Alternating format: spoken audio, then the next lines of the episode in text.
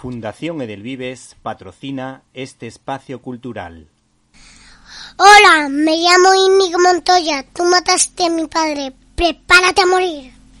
Estás escuchando el directo a las estrellas con Víctor Alvarado. Paco Roca es uno de los grandes autores de novela gráfica en España. Mi novela favorita de este viñetista es sin duda El invierno del dibujante, en el que se hablaba del trabajo de autores de la talla de Escobar, creador de Zipizape, o Ibáñez, autor de Mortadelo y Filemón y de la obra maestra Trece Ruede el Precebe.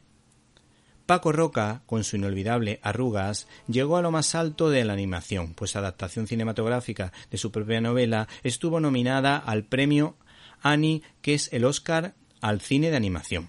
El caso es que Paco Roca ha publicado en Atisberry una obra muy personal titulada Regreso al Edén, que cuenta episodios muy personales de la vida del autor. De ahí quizás el error de sus puntualizaciones históricas al no saber que, a pesar del hambre y las dificultades propias de la posguerra, España fue un ejemplo de cómo se puede resurgir de las cenizas y levantar un país después de tres años de encarnizada guerra civil entre hermanos, como explica el historiador Javier Mas.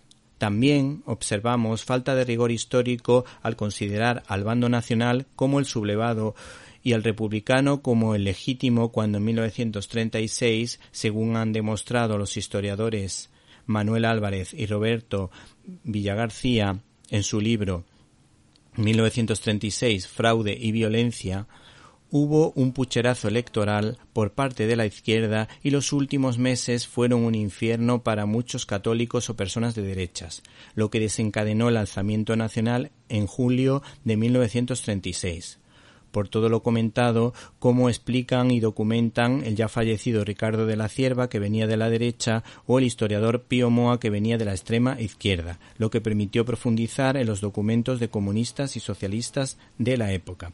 Además, en este aspecto, creo que Paco Roca muestra a la Iglesia como los malos malísimos.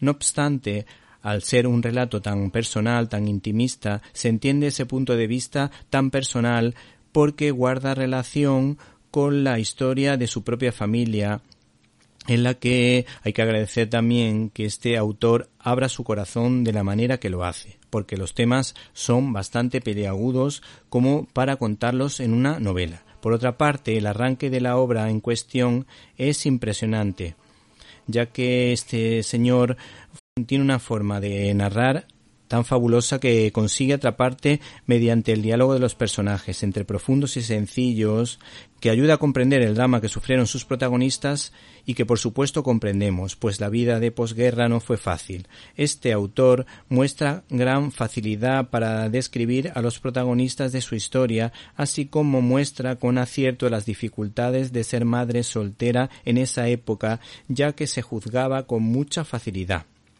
en contra de lo que dijo Jesús de Nazaret, no juzguéis y no seréis juzgados. No se pierdan, por tanto, Regreso al Edén de Paco Roca.